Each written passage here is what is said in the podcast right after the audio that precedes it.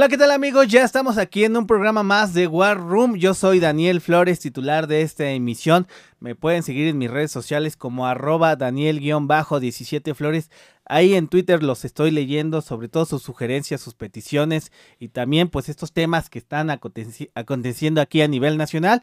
Hoy vamos a hablar de, esta de este tema de la reforma electoral que se está discutiendo todavía en el Senado de la República, de qué va a pasar con el, eh, con el, Instituto Nacional Electoral, se va, se queda, desaparece, se transforma, pues esto a petición del presidente Andrés Manuel López Obrador, que ha mencionado que hay que transformar el Instituto Nacional, el sistema electoral mexicano, sobre todo pues los excesos que existen, sobre todo el acusado a, Lorenzo Córdoba, que ya en este año están a semanas de que termine su gestión, y bueno, pues hoy vamos a tocar este tema de que se va a discutir sobre todo una reforma, un plan B que se aprobó en su, en su totalidad y que todavía falta ahí un apartado en el Senado de la República, pero que se va a discutir sobre todo por estas acciones de inconstitucionalidad en la Suprema Corte de Justicia de la Nación.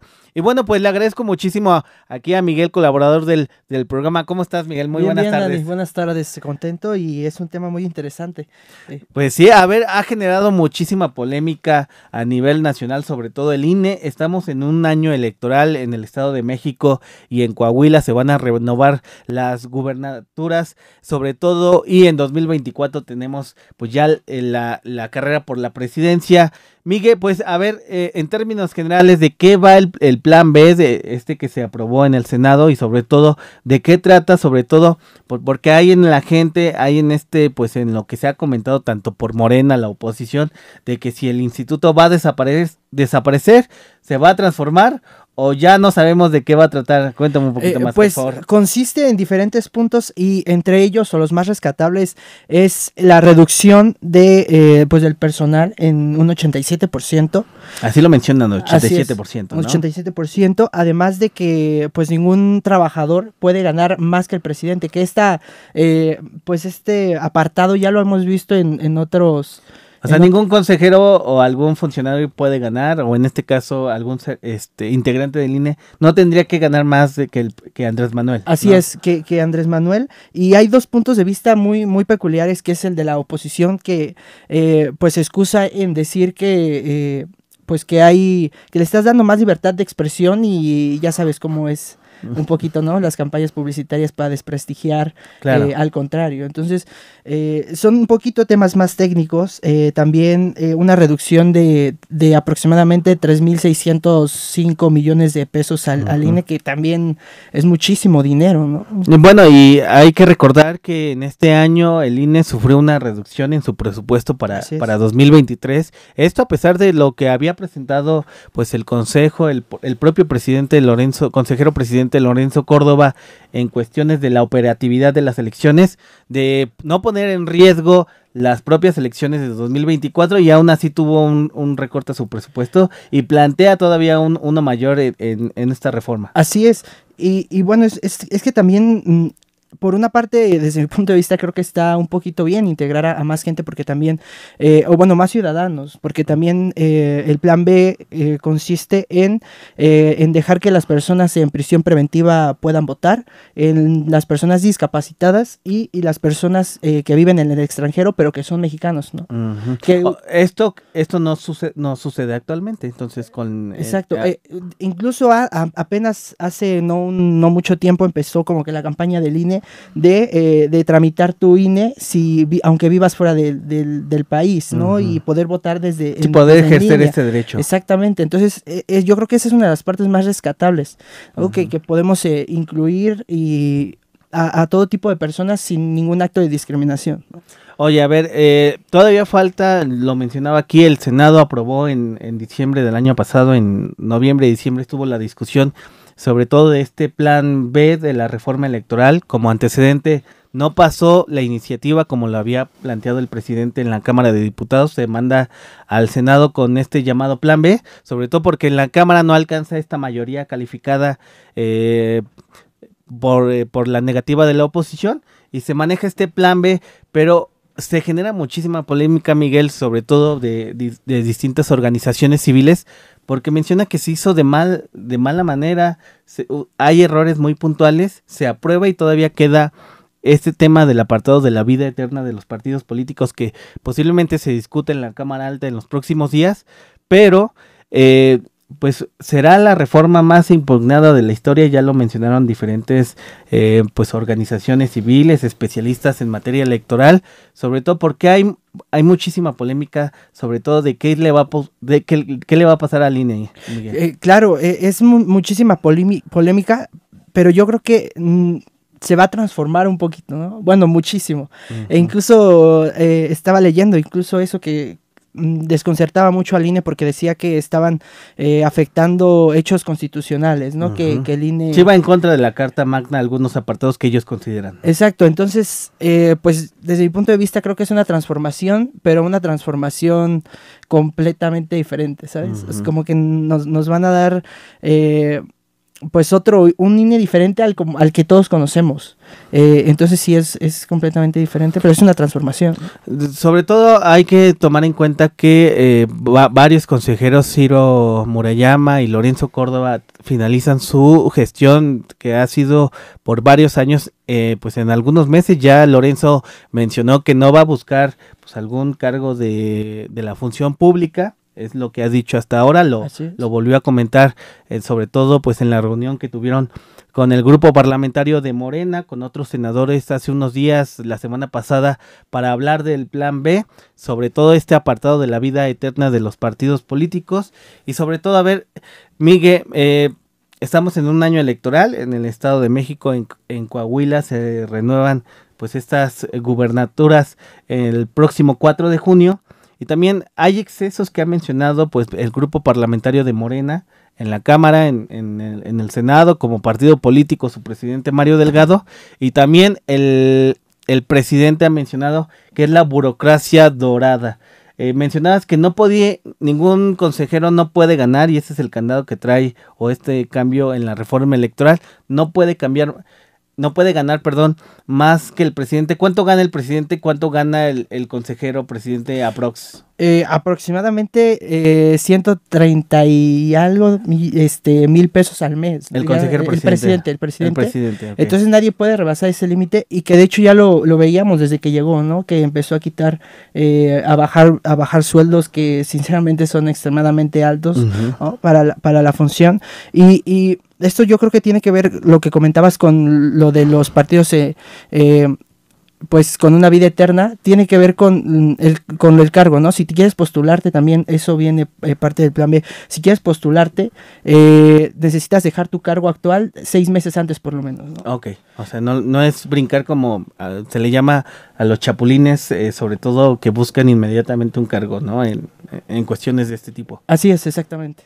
Oye, a ver, entonces eh, se viene un cambio, se viene pues una discusión muy intensa ya en el Senado en estos días, lo adelantó Ricardo Monreal, lo adelantó sobre todo pues diferentes eh, grupos parlamentarios, se va a tocar este tema de la vida de los partidos políticos, que es el último apartado que le hace falta a la reforma electoral. Ya hubo eh, pues varias correcciones de Ricardo Monreal, Adán Augusto también hace algunas semanas mencionaba que se, se, tenía que cambiar porque contraviene la Carta Magna, la Constitución, algunos apartados.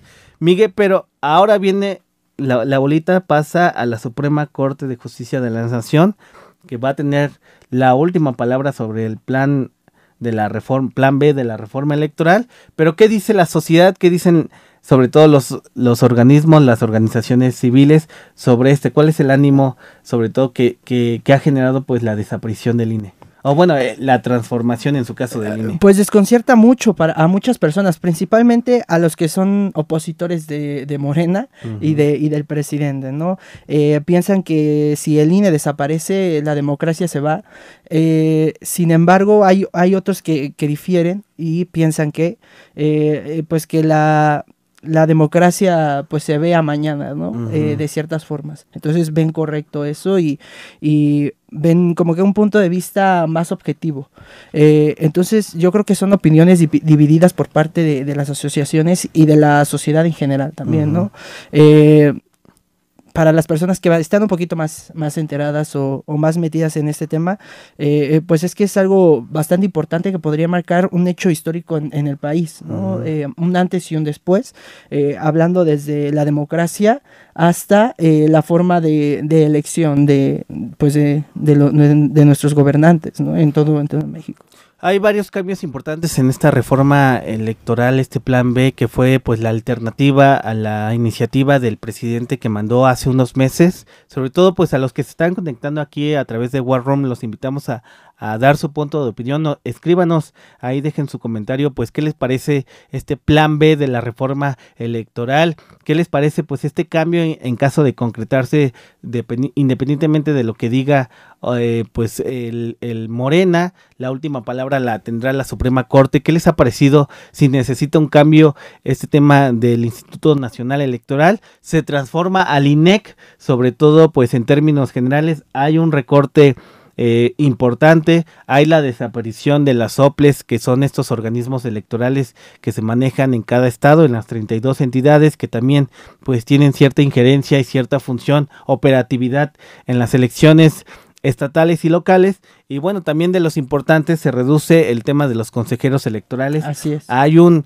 tema de los sueldos también, que también hay un, un tijerazo en cuestión de cuánto gana y cuánto percibe. Solamente como dato, Miguel, un consejero electoral, en este caso Lorenzo Ciro Murayaba, tiene un sueldo pues más arriba de los 120 mil, 130 mil pesos, más los bonos, más las prestaciones, más todo lo que pues perciben como consejeros. Llevan años, desaparecen eh, posiciones importantes y bueno, pues pareciera que el tema se va a centrar en eso. Pues algunos comentarios eh, últimos, Miguel. Pues que estar, hay que estar muy al pendiente, ¿no? En los próximos días se van a tomar decisiones importantes en el país y, hay que estar enterados eh, en cualquier eh, de hecho noticioso. Oye, eh, ¿algún otro cambio de la reforma electoral importante ahí que se te haya pasado o que quieras mencionar? Así es, los consejeros distritales eh, pasan de 300 a 250. De 300 a 200. Así son, es. Ok, son 300 distritos, por eso el, ese número, ¿no? Sí. Eh, un cambio que se viene en general en, cuestión de, de, recorte, ya pasó la mayoría en el Senado por el Congreso de la Unión. Insisto, todavía falta, pues como este camino va a ser una una reforma impugnada tiene que pasar por la Suprema Corte para la discusión de los 11 ministros. ministros. Para ser tumbada o ser aprobada tiene que eh, tener mayoría calificada, 8 de los 11 que conforman la Corte. Y bueno, pues eh, ese es el camino. ¿Algún, ¿Algún otro datito ahí que se nos esté pasando, Miguel? ¿Algún otro comentario? Eh, pues recalcar que sí es, es importante estar enterados, ¿no? Eh, bueno, por las elecciones y porque yo creo que este año y el próximo van a ser eh, cruciales, cruciales para la política, bueno, para la vida del mexicano, ¿no? Eh, entonces hay que estar muy, muy al pendiente, tener los oídos en todos lados para saber un poquito más qué es lo que proponen y qué es lo que te conviene a ti como, como ciudadano para dar una buena elección, ¿no? Principalmente en el Estado de México, en donde también hay, hay elecciones este año. Pues sí, justamente se renueva la gubernatura del Estado de México, se renueva también Coahuila en 2023, tenemos en puerta ya, va a iniciar los destapes, ya lo estamos viendo para 2024 con el tema de las corcholatas por parte de Morena y también por parte de los aspirantes de la oposición es importantísimo qué va a suceder con, con, el INE. La reforma que plantea Morena es desmantelarlo en términos generales, presupuesto en cuestiones de los consejeros y también de la injerencia que podría tener. Eh, llamado INEC, la Suprema Corte de Justicia de la Nación tendrá la discusión sobre todo de lo que han llamado organizaciones civiles de la reforma más impugnada de la historia del país, sobre todo por estas cuestiones, estos párrafos que contravienen la Carta Magna y sobre todo por el escosor que ha generado en, pues, en diferentes sectores como es la oposición, los partidos políticos, las ONGs. Y bueno, vamos a, suceder, vamos a ver eh, qué sucede con esta reforma, este plan B y bueno, pues también a esperar la discusión. Yo soy Daniel Flores, me pueden seguir en, como arroba Daniel-17 en Twitter y Miguel, tus, redes. Eh, Miguel Rosas también en todos lados. En todos lados. Muchísimas gracias a todos los que se conectaron pues en esto que fue War Room. Yo soy Daniel Flores y nos vemos hasta la próxima.